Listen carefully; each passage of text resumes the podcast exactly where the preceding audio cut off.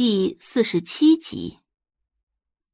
既然宋宝仪是吴越的徒弟，那他肯定有让云世瑶恢复容貌的能力。这么想着，周凤言接着道：“宋小姐，可否借一步说话？”宋宝仪当然知道原因，点点头说：“可以。”李太太早就准备好了茶室，当下立即带着两人进去。周凤言转头看向云诗瑶，语调温柔：“瑶瑶，你在外面等一下，我跟宋小姐说会儿话。”云诗瑶点点头。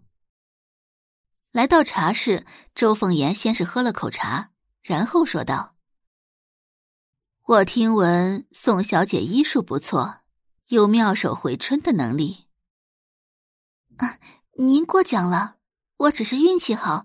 跟了个好老师，宋宝仪十分谦虚。周凤言笑着看宋宝仪，说到底还是宋小姐有这个天赋。对了，我女儿世瑶的脸，不知道宋小姐有几分把握？八分。真的吗？这一瞬间，周凤言好像看到了希望。宋宝仪点点头。宋小姐，不瞒你说，世瑶的情况远比你想象的要复杂的多。要不你先看看，再下结论也不迟。经历了太多失望的人，深知那种滋味不好受。周凤言再也不想满怀希望又历经失望。宋宝仪没有直接回答这个问题。而是问道：“云小姐的脸确定是烧伤烫伤吗？”“是。”“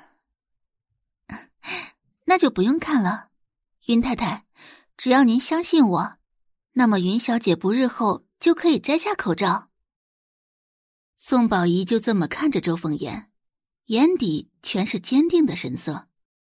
他确实有把握能治好云世瑶，不是八成，而是十成。说只有八成的把握，那是谦虚。宋宝仪认为，人无论什么时候都应该低调行事。周凤言看着宋宝仪，神色有些复杂，还有些动摇。须臾，宋宝仪接着开口：“云太太，中医讲究医缘和信任。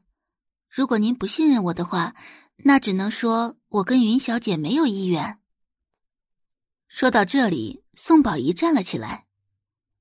您的时间宝贵，既然我和云小姐没有意愿，那就不打扰您了。这就是医者的风骨。周凤言不信任他，是周凤言的损失，他会后悔的。就在宋宝仪马上要离开的时候，周凤言开口道：“宋小姐，等一下。”宋宝仪回头看向周凤言。依然是那副温婉大方的模样。云太太，你还有什么事吗？周凤言看着宋宝仪。宋小姐，我相信你。宋宝仪毕竟是吴越的徒弟，吴越有扁鹊在世的名号。因为容貌的缘故，这些年来，云世瑶越来越自卑，越来越胆小。